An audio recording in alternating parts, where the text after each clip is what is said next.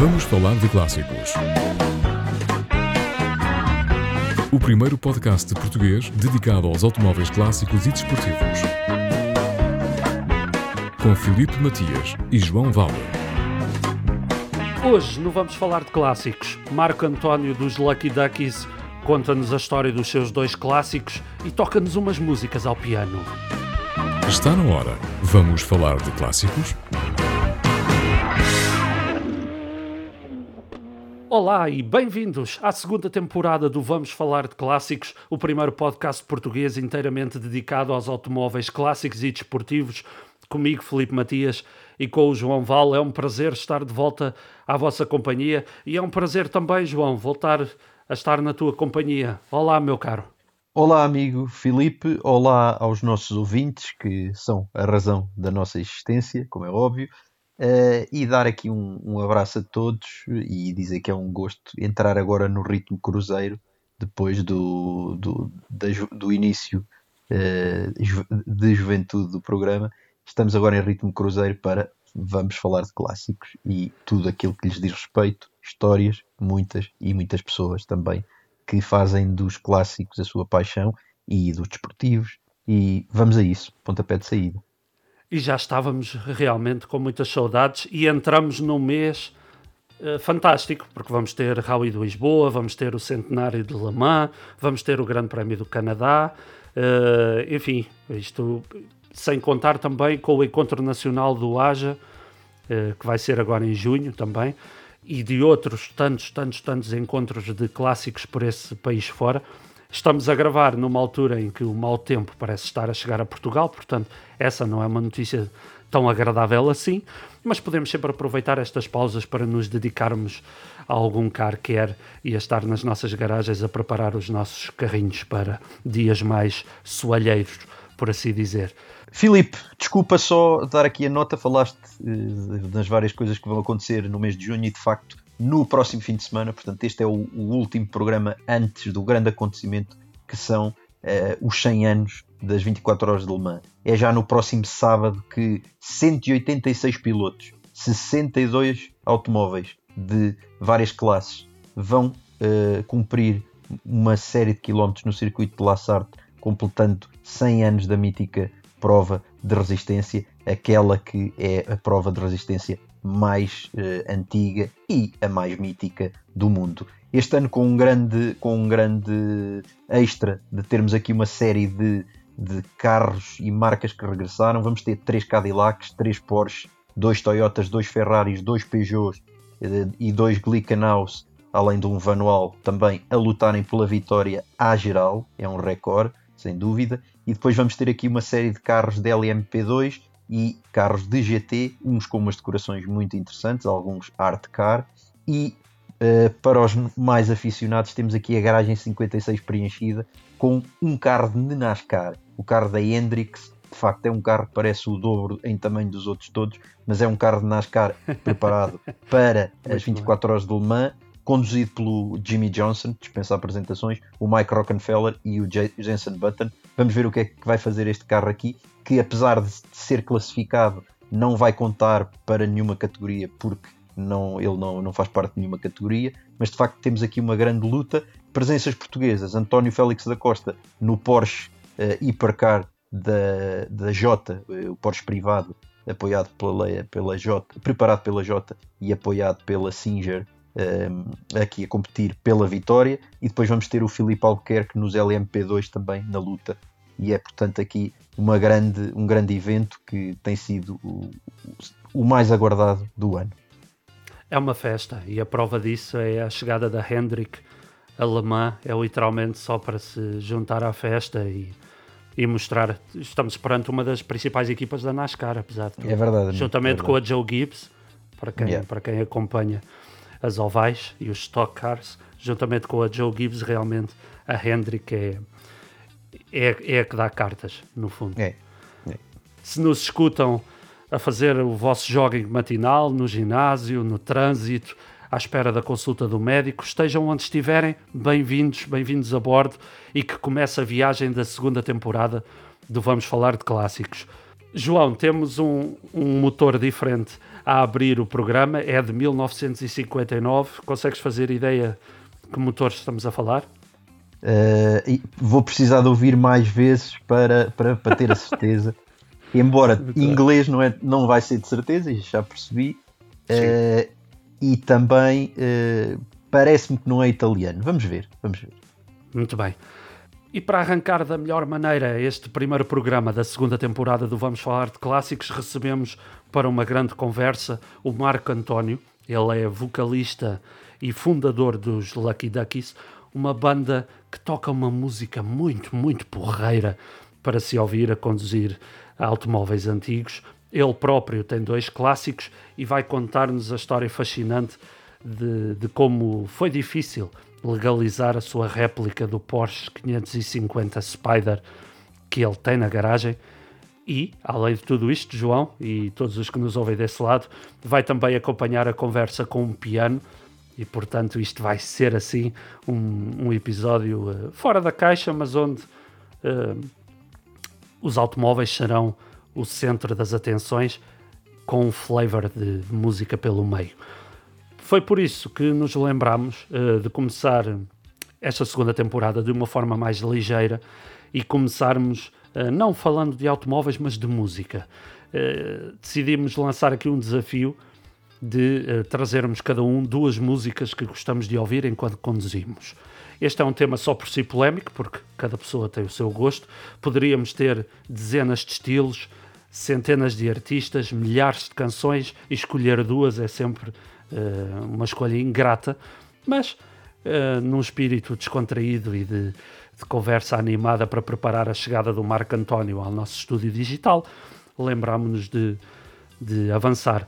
João, partilha connosco uma das músicas que gostes de ouvir enquanto conduzes. Olha, amigo. Lucky Duckies. Uh, o Lucky Duckies já lá vou uh, entre, entre muitas, como é óbvio que acho que uma, uh, a condução uh, e quem gosta de conduzir deve ser sempre acompanhada por uma boa música, a não ser quando o automóvel é tão bom e a condução está tão entusiasmante que não justifica ouvir música do rádio, mas sim do motor. Mas de facto, aqui partilhar uma música que gosto bastante de ouvir quando vou conduzir, assim num ritmo normal, mas também, também a conduzir uma boa estrada de, com boas curvas, é sem dúvida a música Drive My Car, a música dos, dos Beatles, faz parte do álbum Rubber Soul, lançado em 1965, e acho que é uma, uma música mítica e que qualquer entusiasta de automóveis e de boa música deve, deve aqui ouvir enquanto conduz a sua máquina. Só por escolher os Beatles está a ganho por motivos de copyright não podemos passar as músicas todas, mas podemos passar um certo de alguns segundos e é isso que ouviremos de seguida em cada uma delas.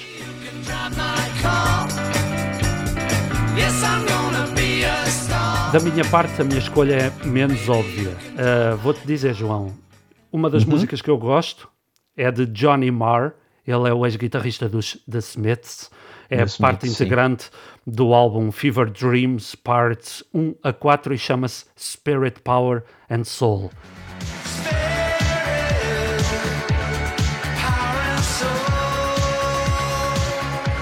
É um, um single que foi lançado a 25 de fevereiro do ano passado e chegou a número 4 no Reino Unido. Foi gravado durante os confinamentos da Covid e a canção é, segundo o próprio Mar, sobre andar a ser perseguido à volta de Hardwick, em Manchester.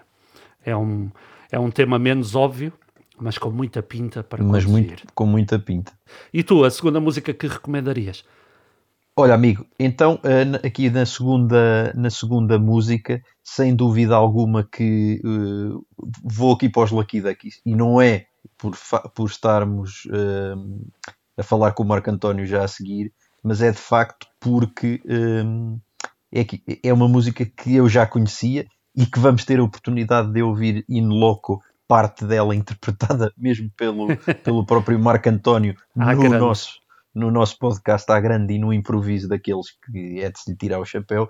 E é de facto aqui uma música que chama Exactly Like Mario. I want to drive a car, a racing car. Este Mario em que se fala nesta música é nada mais nada menos do que o veterano e uh, multifacetado piloto Mario Andretti que conduziu Fórmula 1, Fórmula Indies, entre muitas outras coisas, NASCAR, etc. E é de facto uma música muito gira, uh, tem, um, um, tem aqui um, um ritmo bastante alegre. É uma música que eu acho que é muito interessante para, para, para ouvirmos num carro assim, uh, que vai desde o clássico até ao carro mais moderno e fala-nos um pouco do, de, Mar, de Mario Andretti, fala-nos um pouco de Daytona, de Indy e. Maravilha re, é, é, temos o reinterpretar de um. É, é, para ouvir, e se um dia puder, é para se ouvir uh, em plena Route 66. Uh, 66 ah, está bem, está bem. A, a, curtir com uma boa máquina americana, uh, neste caso, pronto, mas vale, vale muito a pena ouvir, de facto, para quem não conhece. Sem dúvida.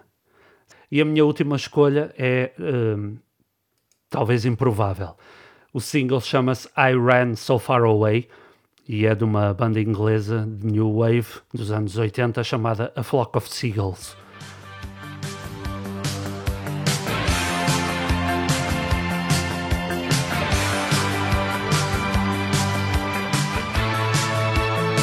Música foi lançada em 82 como segundo single do álbum de estreia. Chegou aos tops da Austrália, foi número 7 na Nova Zelândia, número 9 nos Estados Unidos e falhou o top 40 no Reino Unido. Não é que a música tenha algo de extraordinário, mas a mim cativa-me o ritmo da, da música, não sei explicar porquê. E curiosamente, a Porsche usou este tema recentemente, quando lançou, uh, ajuda-me lá, quando lançou aqui um Porsche de Dakar, uma versão atualizada da Dakar, creio, creio que foi o 900 e, 911 Dakar, sim, o 992 Dakar. Portanto, 992 é, Dakar, é, não é? Okay. 992 Dakar, sim. Que é, é, no fundo uma, um pouco uma heresia, mas que acaba por ser aqui o, o carro que a Porsche lança para tentar uh, saudosisticamente, mas nos tempos modernos, fazer uh, referência aos, ao Porsche 959 e, e ao 911 que venceram uh, a prova mais dura do mundo, o Rally Dakar. É isso e, e, a escolha da música não podia ser melhor. Portanto, se, para quem não conhecer o tema, acredito que pouca gente desconhecerá, I Ran So Far Away é uma das músicas que está também sempre no meu, no meu automóvel. João, isto até lança-nos aqui uma, uma ideia que é, uh, eventualmente, criarmos uma playlist no Spotify aberta a todos, Uh, todos os que queiram uh, conhecer algumas, algumas músicas e nós todas as, em todas as semanas, em todos os uhum. programas, uhum. poderíamos ir carregando duas músicas cada um. Uh, Eu acho que sim. Não era? Acho que sim. É muito boa ideia, sim senhor.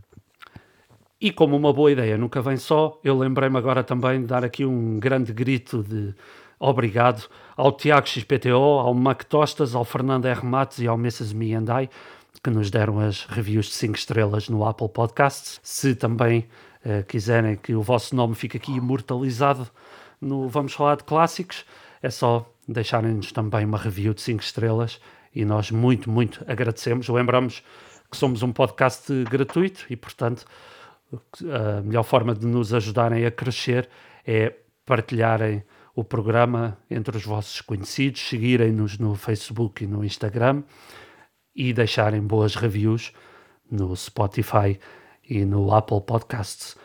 João Val, vamos agora falar com o mestre dos Lucky Duckies. Vamos embora. Partilhe connosco as suas histórias, memórias e curiosidades envolvendo automóveis clássicos. Escreva-nos para vamos falar de clássicos podcast@gmail.com. Hoje não vamos falar de clássicos, recebemos o vocalista e fundador dos Lucky Duckies. Ele é uma pessoa com uma identidade muito própria. A banda está a comemorar 35 anos de carreira e fizeram recentemente um concerto que foi espetacular no Coliseu e que foi transmitido na RTP. A banda ganhou notabilidade graças aos arranjos carismáticos de grandes clássicos de vintage, swing e rock and roll, boa disposição e a comunicação com o público. Se nunca viram os Lucky Duckies ao vivo, nem sabem o que estão a perder. As influências musicais que o Marco António foi buscar são notórias e têm raízes em Frank Sinatra, Dean Martin, Bobby Darin, Chuck Berry, Elvis Presley, Nat King Cole, Jerry Lee Lewis, Ella Fitzgerald e podíamos estar aqui a noite toda.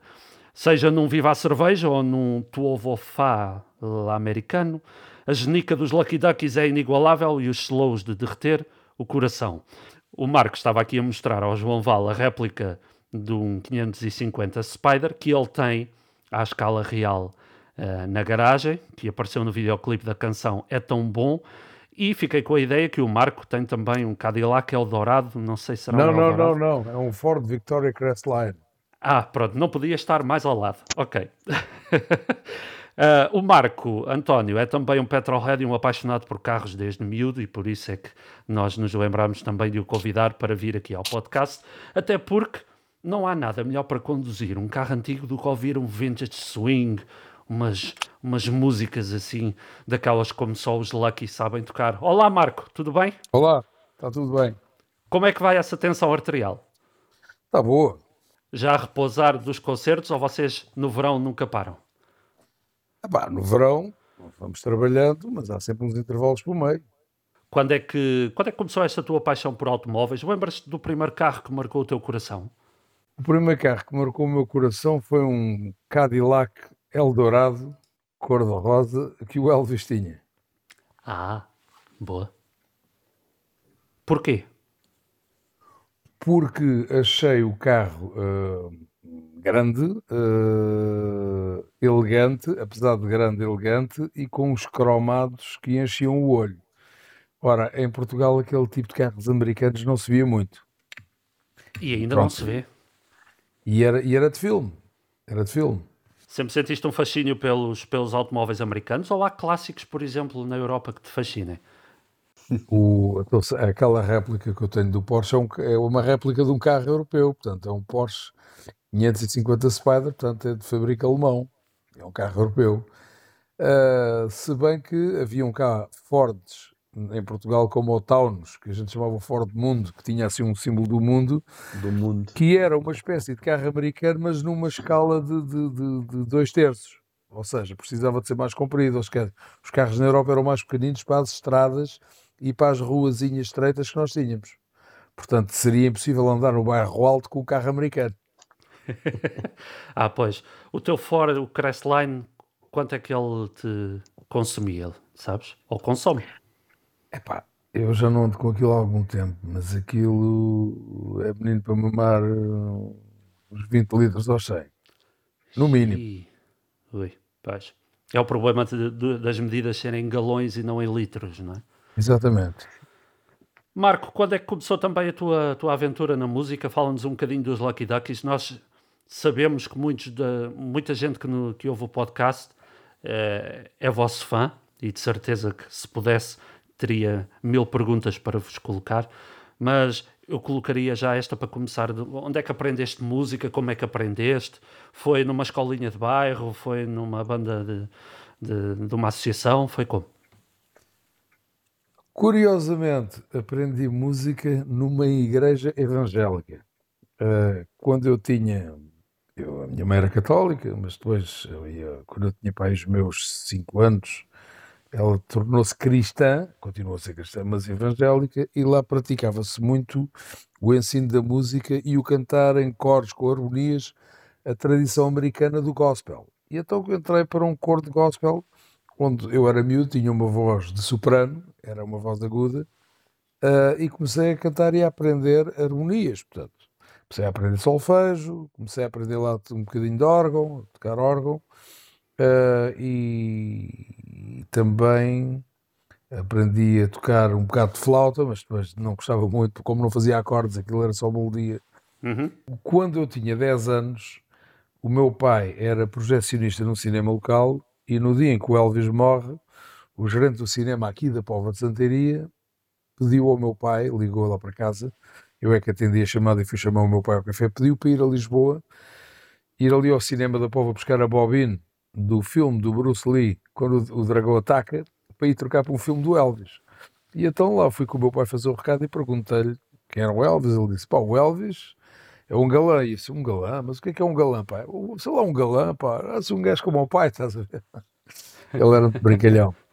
Uh, e, e, nós. Um, E, e então eu, eu fui ver à noite o filme do Elvis, em que Viva Las Vegas, em que ele contracenava com a atriz Anne Margaret, pá, lindíssima, e disse para mim: é pá, isto um gajo assim a contracenar com uma mulher bonita, eu quando for grande também gostava de ser assim. Aquelas coisas à puto, mas que na realidade espelham, na realidade espelham um sentimento que é real. E, e foi assim que foi o moto. Epá, entretanto, eu andava lá na igreja e depois de vez em quando era apanhado lá a, cantar, a tocar rock and roll e dizia, pá, tu não podes andar a tocar isto aqui, isso é pecado, isso é músicas do mundo. Tens de tocar músicas para o Senhor. Epá, eu a partir dos 14 anos, entretanto, desviei-me dos caminhos do Senhor, fiquei só com o Senhor no meu coração e nas minhas orações e, e deixas lá falar com o Senhor e eu vim cantar rock and roll cá para fora, brincar, a tocar teclados, como tenho agora aqui o teclado à frente. Ah, Uh, e então comecei a, a- a cantar em casa, a ouvir. Tinha a sorte de ter um tio que tinha uma loja de eletrodomésticos com uma- um terço da loja era uma secção de discos, era uma discoteca, pronto. Tinha prateleiras com, Sim, vini, ok. com montes de vinis. Foi pôr o lobo na capoeira. Quando eu era miúdo, as cassetes eram uma novidade, tinha deixado de haver o cartucho, que era mais ou menos só para os automóveis, e as Yeah. bobines, que eram duas bobines que se punham, já havia a cassete, que eram as bobines dentro de uma caixinha. A palavra cassete quer dizer em francês caixinha. É uma Exatamente. caixinha de plástico com duas bobines lá dentro. Por isso é que se chama cassete. É, caixinha. Portanto, havia a cassete, eh, aquelas em crómio, as em metal. É pá, pronto. E o meu tio, generosamente, confiava em mim e dizia: vá, está aí umas cassetes, tu gostas disso? Grava. E eu fazia compilações lá dos discos. É claro que escolhi muita coisa do Elvis. Depois o meu tio, como tinha algum conhecimento musical, dizia-me: olha, mas ouve este. O Elvis que foi influenciado por este, por aquele. Este era concorrente do Elvis, também. e comecei a ouvir uma série de coisas. A dada altura também eh, surgiu uma coletânea que era a coletânea dos Reader's Digest, em que o meu pai comprou e aquilo tinha música espetacular desde 1955 até 1970 e pouco, até a era da disco music. Epá, e comecei a ouvir aquilo. Aquilo era uma coletânea que ainda tinha para aí uns, uns 10 discos pá, e, Sim, e sim. tinha ali um universo Percebeste, musical. percebeste rapidamente que, hum, que havia um gap em Portugal. Portanto, não havia quem, quem tocasse Sim, estas sim, músicas de forma regular. Ninguém isso. ligava, ninguém ligava ni- quer dizer, nenhum músico ainda tinha olhado para o vintage swing de uma forma sim, séria. Sim, e não, e, e- e- e- e- e- e quando estas músicas estiveram na moda, nós tínhamos um regime nacionalista, fascista nacionalista, em que tudo o que era estrangeiro era olhado de lado, ou seja, e podia trazer à juventude anseios de liberdade, porque o rock and roll é uma música mais eh, liberal, mais libertadora. E é- não é o mesmo que as canções românticas do, do nacional cancionetismo que havia em Portugal. Então, ah, ainda que o rock and roll não fosse uma coisa super, hiper proibida, era relativamente reprimida. De maneira que as, e mesmo as bandas também que começaram a cantar aquilo em Portugal eram sujeitas à censura. Quando faziam versões em português, não podiam ter ah, insinuações ah, eróticas, ou Libertários. sexuais pois, pois. libertárias, tipo, falavam do beijinho, mas não falavam do, do, do- do beijo quente, com saliva, estás a ver? Era o Exatamente. xoxo. Portanto, o, o- o- regime antigo deixava dar o xoxo, agora os beijos mais duradouros já não. Epá, Não por- deixava. Muito bem. E porquê Lucky Duckies? Porquê o- os coelhinhos sortudos? E não, Não eh, sei coelhinhos, lá, não. as, as lebres? Coelhinhos, patinhos, patinhos. Patinhos, Ah, patinhos. patinhos, patinhos. Isto é Pá, o fim do lá. dia. O fim do dia. Vergonha. Ao fim do dia. Mas, Vergonha. pá, só se uma, uma girls band eram as coelhinhas né, da Playboy, mas não. Pois, exatamente. Porquê os patinhos patinhos sortudos? Olha, isto foi, foi assim, o penteado que eu, que eu tenho, assim, está a ver, puxado para trás, o popo e tal, nos anos 50, eh, este penteado tinha a alcunha de ducktail, o cauda de pata. Pá, faz bem um ducktail, que é um corte, eh, tail, Ok. pode ser cauda, mas também pode ser corte. Ahm, duck porque eh, isto para trás evocava um bocado as penas do pato atrás, que eles juntavam assim, e aqui a parte parecia o bico do pato. Portanto, isto parecia de lado, parecia um pato. uhum. uh, ganhou essa alcunha, uns mais exagerados, outros menos exagerados.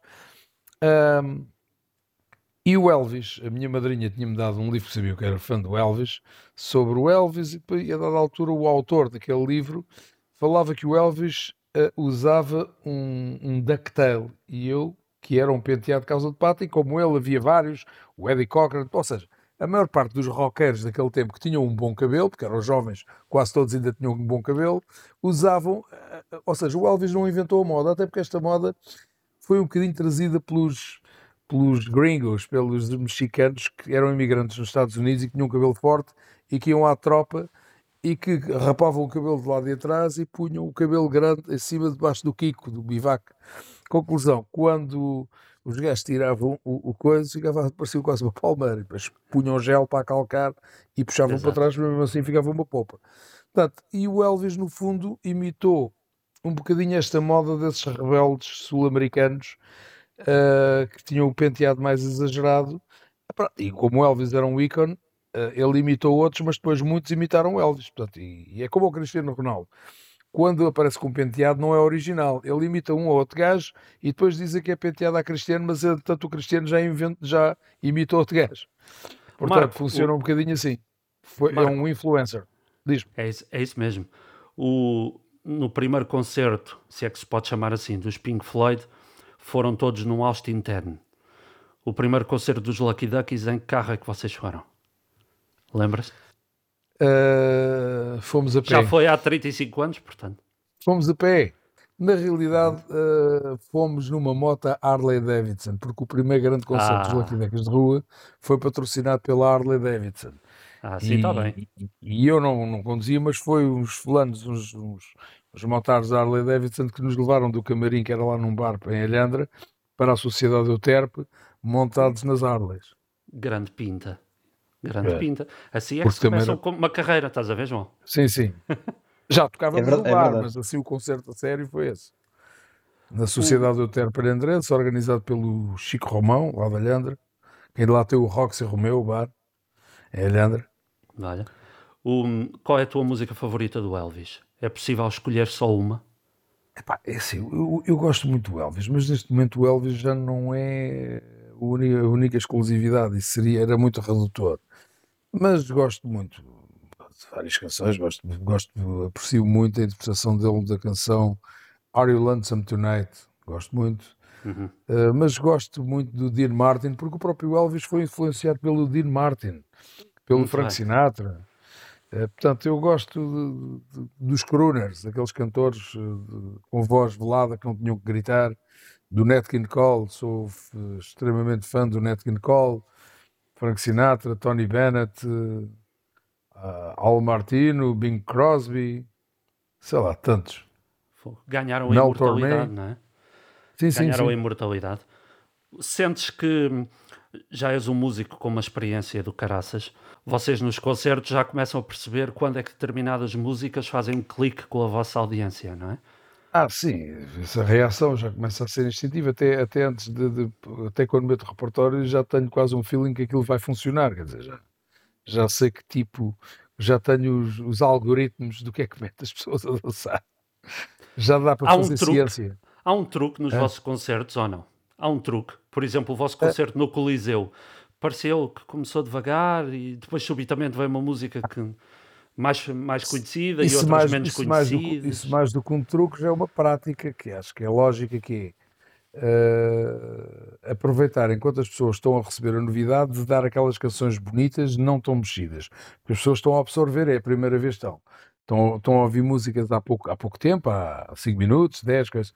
E depois tens que ir pondo cada vez canções mais intensas e mais interessantes para que quando a pessoa está no auge, quando já está no fim, que devia estar cansada, está a levar já com as melhores músicas, com as mais animadas. Portanto, uh, o truque é começares com músicas que tu pessoalmente, eu falo por mim, que eu pessoalmente gosto, que me apetece debitar e que tenho noção, se as cantasse no fim do concerto já não me ligavam nenhuma. Mas como ainda estou no início, estão a absorver tudo.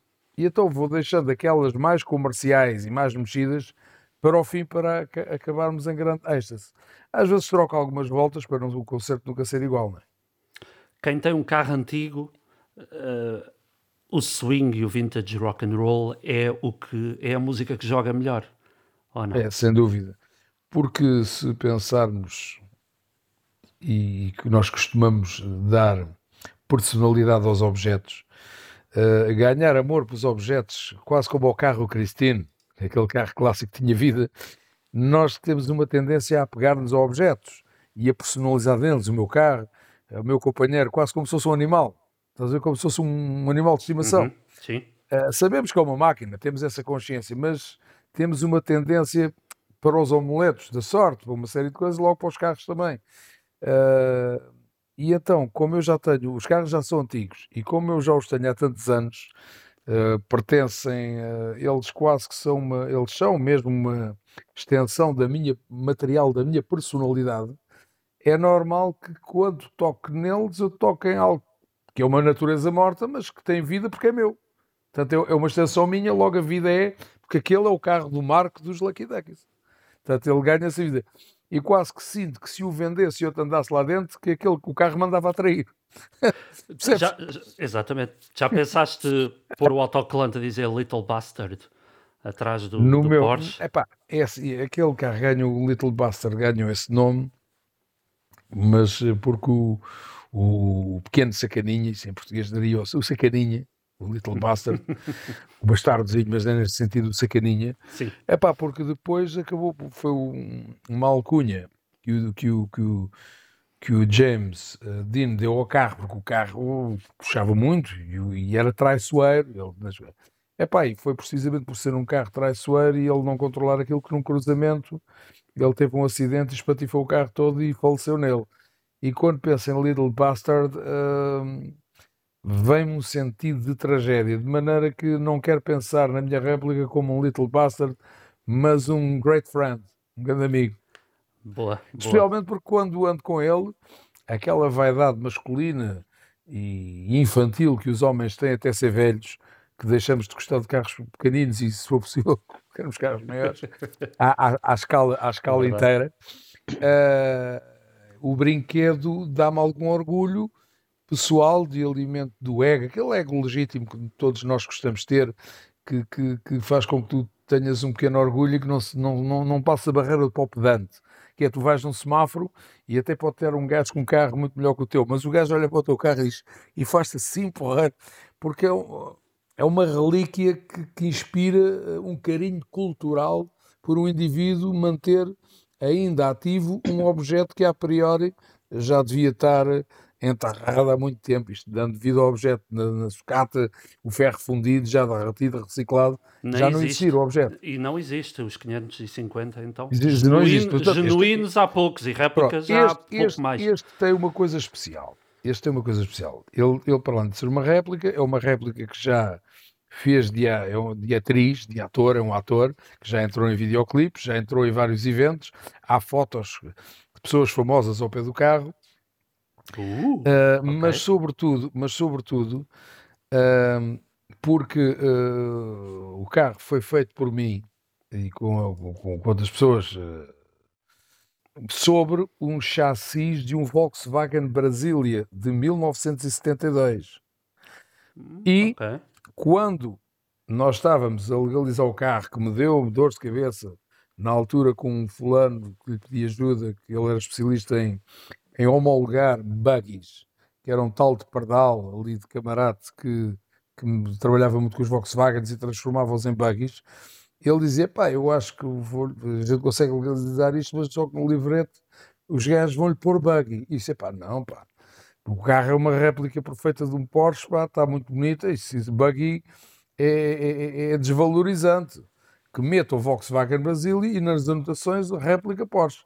É e eu fui à Porsche lá falar com o indivíduo e disse: Epá, eu tenho este carro assim, mostrei fotografias, Epá, o carro está muito bonito e não sei o quê. E o indivíduo foi, convidei-o para almoçar e foi ver o carro à oficina e disse: Epá, isto está porra, epá, vocês não conseguem. E então ele passou-me uma carta a dizer que atestava que as semelhanças físicas externas do Porsche 550 Spider uh, ultrapassavam em mais de 80% uh, o original e que por eles não tinha qualquer problema se nas anotações especiais do livreto viesse lá a réplica de Porsche, não obstava nada. Grande pinto. E atendendo a, a, que era para uso de um artista, de um estímulo de música, que também era dignificante para a Porsche, que a gente aparecesse com o logotipo e coisa. Até eu fui à direção geral de aviação que aprovava estas coisas, e o IMT da altura, que nem se chamava IMT, tinha outro nome qualquer, Uh, epá, eles leram aquilo e não, não, a pessoa também simpatizou comigo, não obstou nada e pôs lá Volkswagen Brasília, cores, outros, que eram cinzento metalizado, pôs cores, outros, nem pôs que era cinzento metalizado, e depois anotações especiais, a réplica de Porsche Spider. Pronto, pronto. Já isso ganhou. valoriza. Ter esse, esse, documento a dizer isso é muito melhor do que dizer buggy.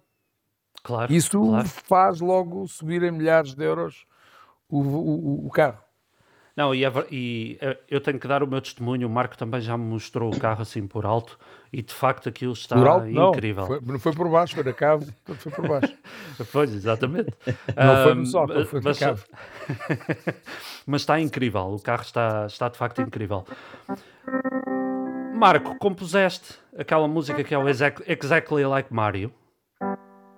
Ou, sim. Ou, é, ou, é, uma adaptação de alguma não, música não, não, não, existente? eu, eu compus a canção porque eu estava a pensar, bem, é claro que eu gosto de cantar clássicos e dá-me imenso prazer, uh, mas há sempre gente que não entende que um artista, intérprete, que é o meu caso, sinto mais um intérprete do que um compositor, mas tenho, acho que tenho alguns skills para compor, Uh, está a dizer, tem músicas originais. E originais? E as pessoas passam a vida a perguntar assim: pronto, vamos dar aqui alguns originais para não dizerem que eu que sou oco, que não sei compor nada, que não, porque já faço isto tudo. Só que os clássicos são tão bonitos, tão bonitos, que por mais alguns originais que eu faça parecidos, eu acho sempre que aqueles clássicos são sempre muito melhores. Quer dizer, e, e não era a minha tendência, até porque quando vou cantar dá-me prazer imenso cantar aquilo que eu conheço há não sei quanto tempo e que já existia, não sei quantos anos antes de eu ter nascido. Mas pronto. E então, agarrando nos clichês da altura de composição, do tipo de cadência harmónica, a cadência harmónica é o tipo de acordes que se sucedem uns aos outros para tu perceberes que vai mais ou menos ali para aquele caminho e que te soa a música daquela época. Uhum. E então eu, eu, eu, pensei, bem, vou fazer o Mário Andretti e vou fazer o, uma canção, não vou fazer, vou fazer com o ritmo de rock and roll, mas vou fazer uma canção que está no primeiro grau, vai ao quinto, vai ao quinto, volta ao primeiro. Portanto, já há esquemas pré-concebidos para te soar bem. Para Portanto, ver, tipo, como, como Petrolhead, tinhas que ir logo para uma uma- música sobre carros. aquilo era uma coisa assim, tipo, gente.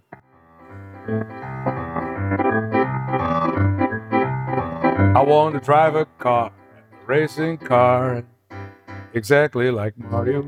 I want to get my kicks on Route 66, exactly like Mario. Estás a ver?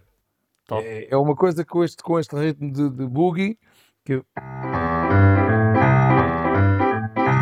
E depois, você passa do cor. I wanna drive a car, a racing car, exactly like Mario. I wanna get my kicks on Route 66, exactly like Mario. I wanna invite Madonna to Daytona, and she would feel that thrill if I was the driver of the century, just like Mario Andretti. Epá, está top. E isto é um tipo de harmonia daquele tempo, percebes? Uhum. É um tipo de canções, havia vários esquemas. Depois havia muito aquele esquema do Blue Moon, tipo.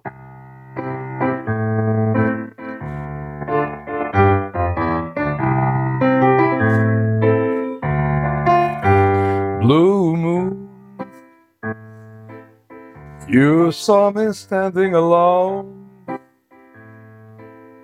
without a dream in my heart. Without the love of my own. Que o Herman até aproveitou para fazer. Tony. Mi nombre es Tony Silva. El grande campeador de toda música rock. Isto. Muito bem. E não não- olha não- eu não, não- sou um grande música. Não, eu tenho bons é na banda. Eu, isto é mais para eu compor, para trabalhar aqui em casa. O, o, o João Até te Val. vou o- mostrar, até te vou mostrar como é que é aqui a workstation. Sim, mais para o João, porque Muito bom. Para ver, aqui uma coisa computadorizada, uma- um uma- sofisticado. uma das coisas de entrevistar o Marco António é que ele põe-se sempre a cantar e a tocar e, portanto, torna tudo isto muito mais divertido. Mas tens aí um teclado à maneira, Marco. E o microfone. Bom, muito bom. E o microfone. Como é que vocês, para se manterem uh, ativos, porque ser músico é a vossa profissão, vocês ensaiam todos os dias. Portanto, um músico nunca pode, deixar, nunca pode não tocar todos os dias, não é? Senão fica. Não, ou, isso ou, é um isso é, mito. ou isso é mito Não, isso é um- de. não, é mito, é mito. Depende do grau de virtuosismo e dificuldade de cada, de cada área. Por exemplo, se a minha área for para cantar este tipo de canções ligeiras, é assim. Eu próprio, como gosto de música, se há algum tempo não andar a cantar, tenho saudades, venho para aqui cantarolar, mas não é, não é por treino, é por vontade de cantar. E que tanto a cantar, parecendo não estou a fazer uma terapia à fala, estou a puxar outra vez para as notas e não sei o quê. Ah, um guitarrista já terá que treinar mais que eu, porque os dedinhos, ao fim de algum tempo, se andas sem tocar, aquilo começa a ficar perro. Ah, um pianista mais ainda. Portanto, ah, depende do grau de, de- de exigência que pede cantar. ah, o tipo de música que eu canto, ligeira, não é tão exigente como se eu fosse um cantor lírico. Se eu fosse um cantor lírico, aí eu tinha que praticar mais. Como sou um cantor ligeiro, como o nome diga, tenho que sou mais ligeirinho no treino. Tenho agora andado, como vão ver em vários concertos, tenho andado aí a fazer terapia de. Tenho, tenho- tenho- andado a fazer, de- estou com uma, uma, uma vocal coach, a ter umas, umas. Há umas novas técnicas que se desenvolveram, porque a ciência está sempre a desenvolver, porque a nossa voz é uma coisa que sai, que não sai só das cordas vocais, ela aproveita todos os, os recantos da, da, da cavidade eh, vocal, a ressonância dos ossos, eh, o apertamento, que é desde o uso eh, do estômago, do, do diafragma, de vários músculos há aqui por todo o corpo, para te dar uma performance boa, notas afinadas, prolongadas, pronto. E isso também se treina, porque a voz, a voz é o resultado da vibração das cordas vocais com o ar que te sai. E a maneira como o ar te sai é como tu jogares ping-pong. Não basta só de dares com a bola, tens de fazer efeitos para, para ir parar aquela parte. Eu, quando penso numa nota, eu estou a imaginar que a minha nota tem que chegar àquela parede. Uma coisa abstrata, mas é verdade. E, tu, e quem está no público sente isso. Que uma coisa é Blue Moon e outra coisa é Blue Moon. Estás a ver? Prolongar uma nota. Faz. E não deixar cair Blue Moon. Que a voz, o ar. Eu tenho que já pensar no ar antes de cantar. Cantar é a arte de pintar com o som. Hoje em dia é difícil encontrar, tudo bem que a música é para todos os gostos, não é? Mas hoje em dia é muito difícil também encontrar epá, quem faça música com qualidade. Temos, temos muito lixo aí fora, muita coisa a poluir-nos o ouvido, não é? E, e muitas vezes com culpa de- de- das rádios nacionais que dão palco epá, a músicos inferiores quando o verdadeiro talento às vezes está cá fora. Olha, ah, as pessoas começaram a confundir a partir dos anos 60 e a, part- e a culpa é dos Beatles, que tinham talento. A culpa é dos Beatles, que tinham talento. Começaram a confundir ah, o artista com o criador da música. Até ao tempo, à era dos Beatles, o normal, o normal era os grandes cantores, os grandes intérpretes não terem nem uma só música composta por eles, nenhuma. O Elvis colaborou um bocadinho, um bocadinho na letra, um bocadinho na letra do, do, do Love Me Tender. Um. Eventualmente uma outra. O Sinatra também, coisa assim do género.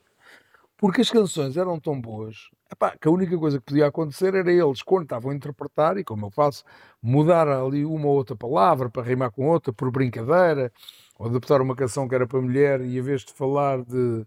de, de- de- elas falavam em him, ele, e eles falavam em, em, em, em- em she. Está a ver? Trocavam o sexo ou, ou faziam ali uma coisa. O Sinatra era muito de inventar um bocadinho.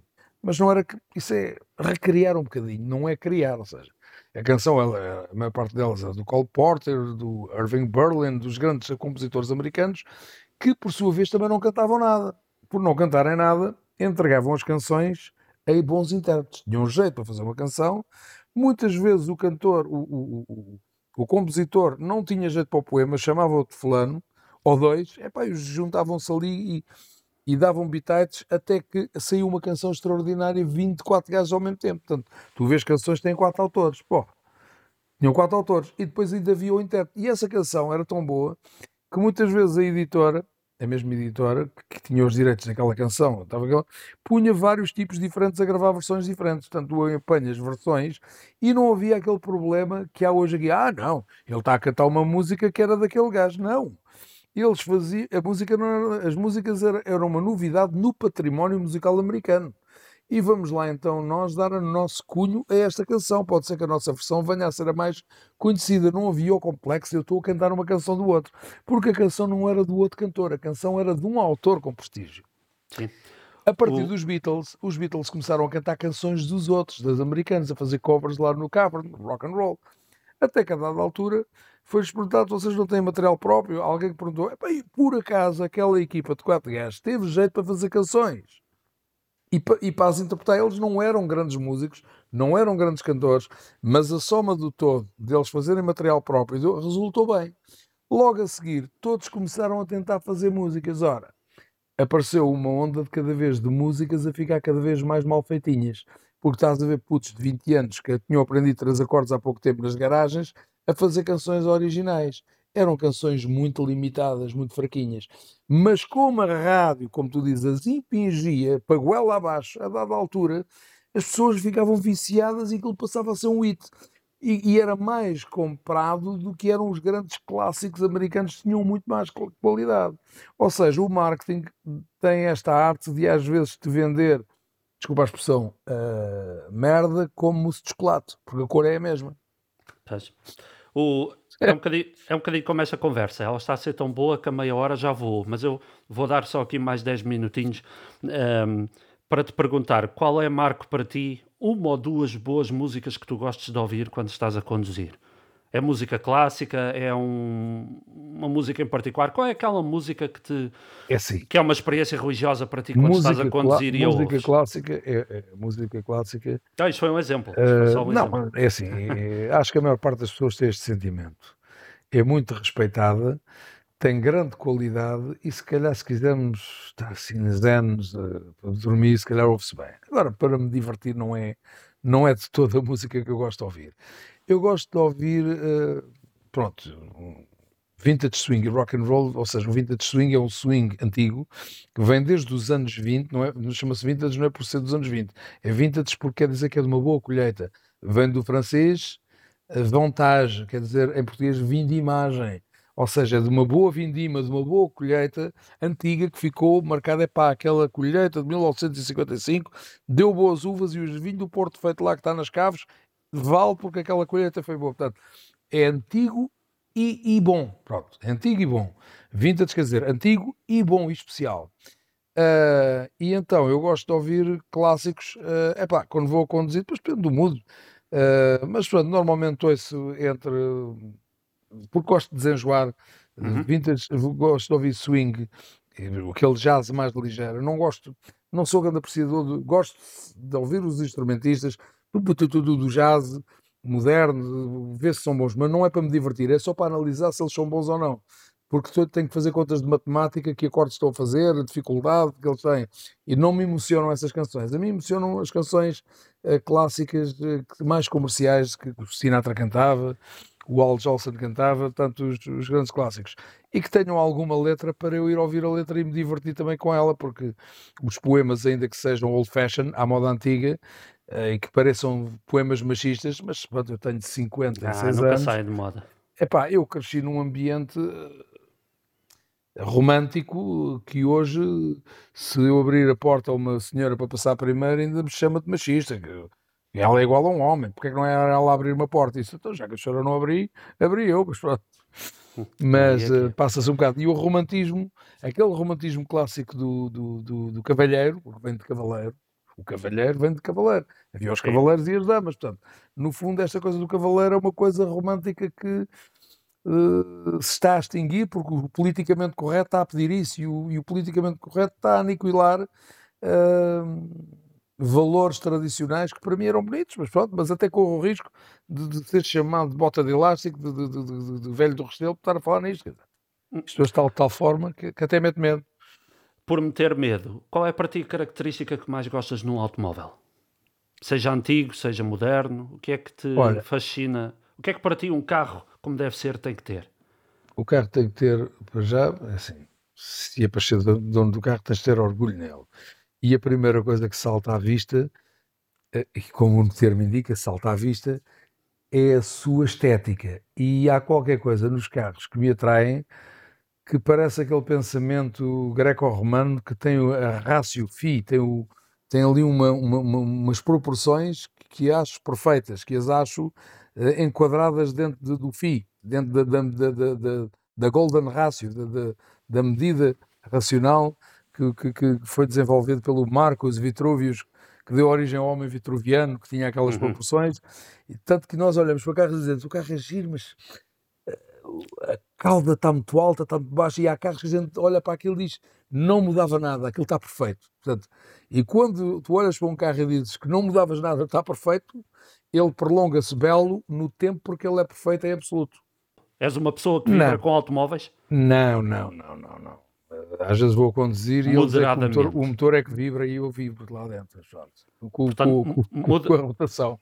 Mas gostas não, de ver, não, por exemplo, uns clássicos, uma exposição de clássicos? Gosto de ver e não sou fundamentalista. Por exemplo, uma das coisas que eu aprecio muito em Cuba é tu ires a Cuba epá, e, e, e o parque automóvel ainda ser os carros da pré-revolução cubana, que ficaram lá americanos, porque aquilo era perto da América, de Miami, e os carros de, de, de, de Cuba eh, de finais dos anos 50, princípios de 60, foram os carros que ficaram. E então eles nunca deixaram morrer os carros porque os cubanos tornaram-se muito criativos, avariava-se uma peça, o torneio mecânico fazia uma parecida, chegavam a fazer peças em porcelana, há réplicas, há motores são um misto de porcelana com metal, os gajos lá, eles lá, lá criam e mantêm os carros vivos. Mas aquilo polui muito. Ora bem, há lá carros que já aquilo já está tudo deturpado com os motores, tu olhas para aquilo e aquilo parece que é tudo colado a fita cola, aquilo já não é original, portanto já não tem sequer valor de clássico porque eles estão completamente deturpados. Uma vez eu pensei, disse assim, epá, se eu fosse rico investir num projeto para vender a Cuba, réplicas como eu tinha a réplica, réplicas daqueles carros antigos, mas com motores elétricos. Epá, até podia lá pôr uma coluna de som ligado a um sistema de computador que tu, à medida que aceleravas o elétrico, ele também te dava uma coluna de som a fazer para simular. Porque na realidade hum, os carros em Cuba são cinematográficos, eles são cenário. Ora, se são cenário, ninguém anda a abrir o capô para ver se está bom ou mau. E então, se houvessem carros, se existissem carros elétricos em Cuba, mas que simulassem bem os carros antigos, tínhamos a vantagem de continuar a ter a mesma estética, mas sem poluição. Pronto, daí eu não ser fundamentalista, de não me importar que os carros clássicos, no futuro, se disserem não, os carros clássicos já nunca mais podem ser porque o que poluem estraga o planeta. Ok. O que é que se fazia? Agarrava-se no motor do clássico, o motor era extraído para fora, era homologado como sendo daquele carro, era posto numa vitrine na garagem do dono e punha-se um motor elétrico moderno. Quando o dono vendesse, tinha que o vender o clássico com o motor antigo à volta, porque era um complemento que se que dava autenticidade ao carro. Não estava a funcionar dentro do carro, mas estava numa vitrine e, e, e, e era peça histórica que pertencia ao carro. Estás a perceber? Ok. okay. É uma, e então tu tinhas é um carro diferente. elétrico clássico, hã? Mas é uma opinião motor, diferente, isso, mas, é, o, mas o motor nunca o deitavas fora. O motor claro, não tinha-se claro, ali. Não tinha-se claro. ali. Pá, porque o planeta está. A malta. Aliás, já andei uma seita uh, dos, dos, dos, dos, ambientalistas a quererem carros que sejam SUV e que acham que gastam um bocadinho mais, deles andarem a furar pneus e andarem a danificar os carros para incentivar as pessoas a não terem esses carros. Não sei se já viste nas notícias, ainda hoje vi isso. Já, já, já, já, já. Põem então pedrinhas então, nos, nos pipos das rodas e esvaziam, basicamente. Pois, é, pá, e, isso é malta que, que, que, não interessa a ninguém. A lei é que tem que proibir esses carros, não são eles, eles não têm que sobrepor à lei.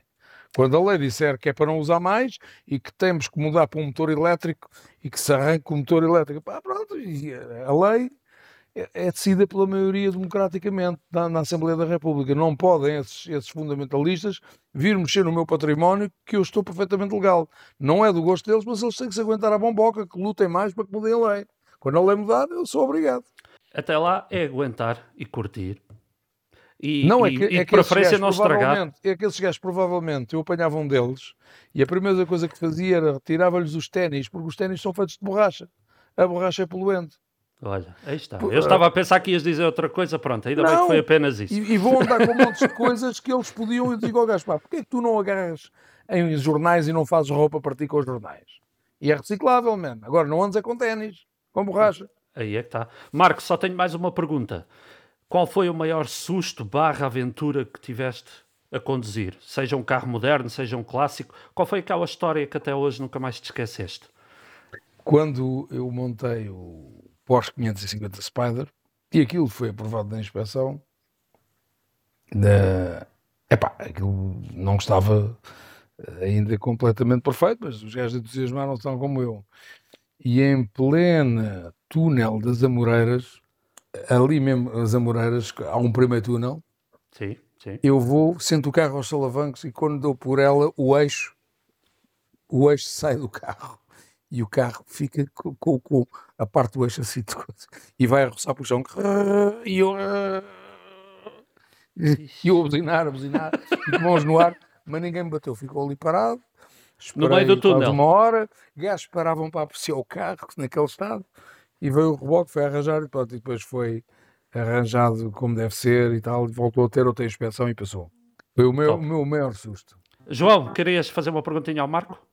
Não, queria, duas, queria, ou- queria, queria perguntar ao Marco, o- a a primeira vez, obviamente, o- é, é um gosto tê-lo tê-lo aqui connosco e, e embora eu sendo de 90, eh, considero-me também um, um apaixonado por- pelo, pelo estilo musical que o, que o Marco eh, tem Pá. e de facto comecei aqui eh, Eu, eu 2000 também não sou daquela época. Eu, eu sou de- Sim, sim, sim, pronto, Eu fui, mas, eu fui eh, uma criança nos anos 70 e um jovem nos anos 80. Claro, claro.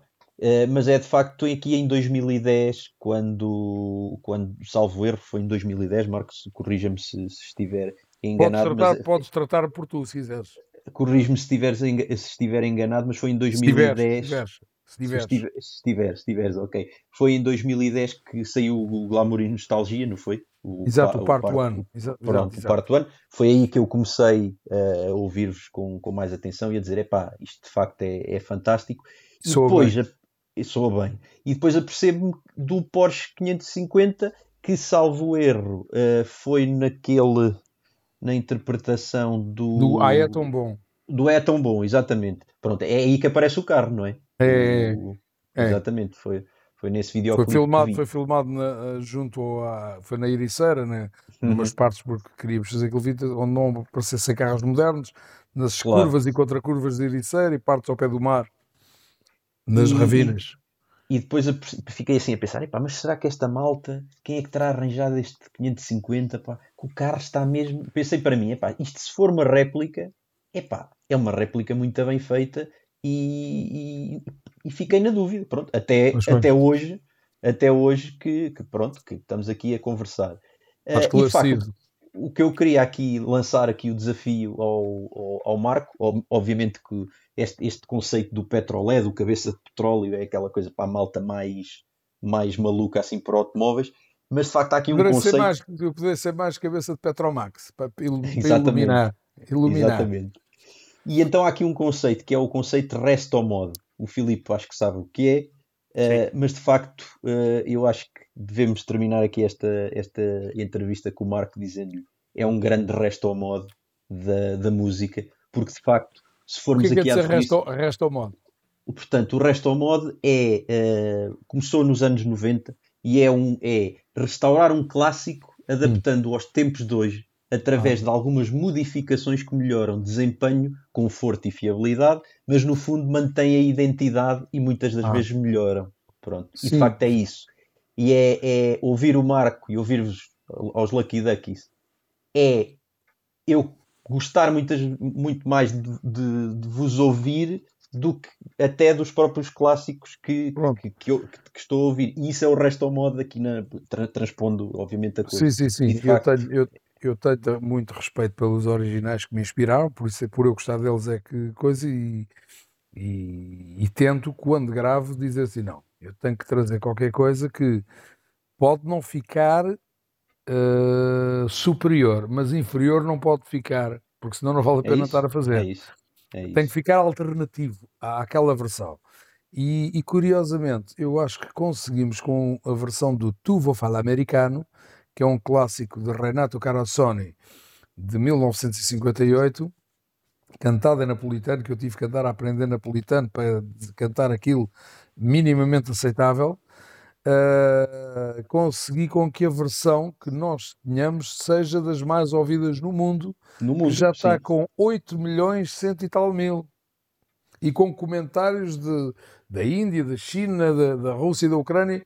Curiosamente, pá, pronto, como é evidente, eu sou pró eu sou pró-Ucrânia nesta guerra, mas curiosamente há muitos russos e muitos ucranianos a dizer que esta música tem servido de conforto para aqueles dias negros de guerra que eles estão a ter.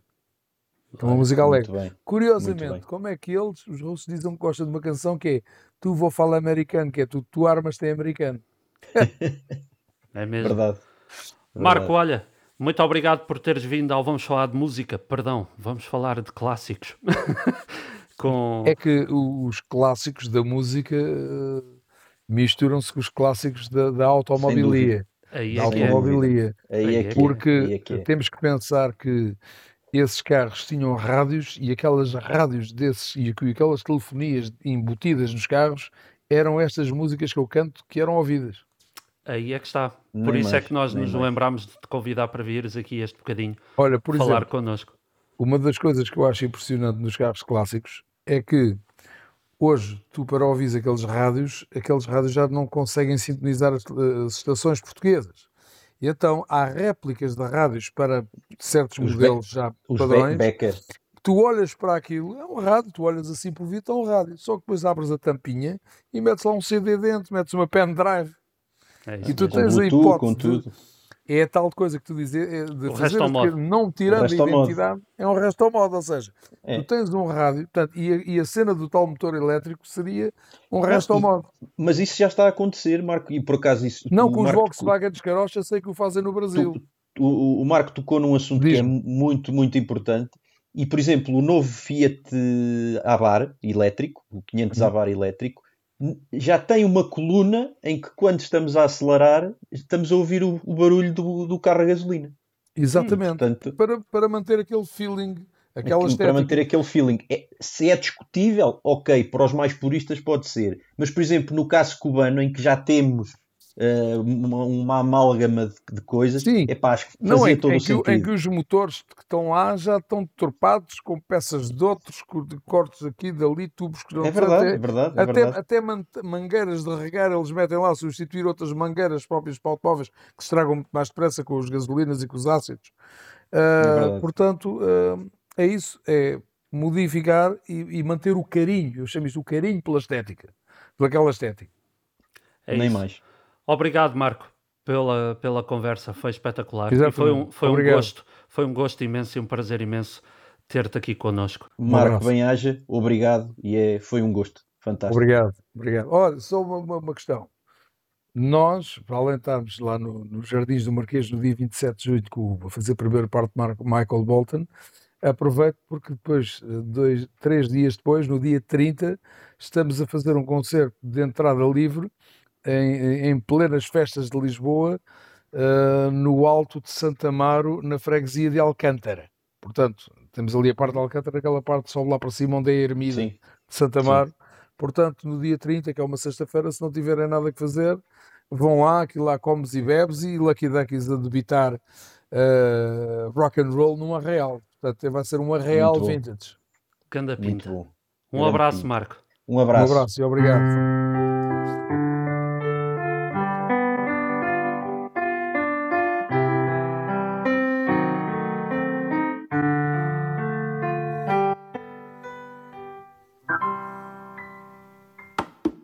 Vamos Falar de Clássicos é um podcast gratuito que está disponível nas principais plataformas de streaming do planeta. Se gosta do que está a ouvir, deixe-nos uma avaliação no Spotify e comente o nosso conteúdo no Apple Podcasts e Google Podcasts. As reviews de 5 estrelas serão lidas no programa. E pronto, assim está feito. Mais um Vamos Falar de Clássicos. Passou num instante. É impossível a conversa com o Marco António não, não correr desta forma e com um final destes a piano feito de propósito e na hora para o Vamos Falar de Clássicos. O Marco António é um porreiraço e, e, é um aficionado de automóveis puro e duro como nós e portanto o nosso muito obrigado também a, pela sua generosidade e disponibilidade para ter vindo ao programa. João, para a semana estamos de volta no sítio do costume, à hora do costume, com as conversas que nos apaixonam, os automóveis. Nem mais, amigo, nem mais. Bem-ajam a todos aqueles que estão de, desse lado a ouvir estes dois malucos, entre aspas, a falar daquilo que gostam, a ouvir os convidados que nós também trazemos, que são convidados sempre de grandíssimo nível do panorama nacional uh, e internacional e regional. Uh, e portanto, de facto, uh, é um gosto estar deste lado a levar até aos vossos ouvidos aquilo que tanto, que tanto gostamos de fazer. Um abraço a todos, bem-haja. Eu, eu, eu, não referi, mas tal como na primeira temporada, esta segunda temporada vai ter 10 episódios e para a semana, próxima quinta-feira, cá estaremos com mais uma grande entrevista, uma grande conversa e sobre um rally que está aí mesmo mesmo a chegar e que será o ponto de partida para a conversa. Um grande abraço a todos e até para a semana.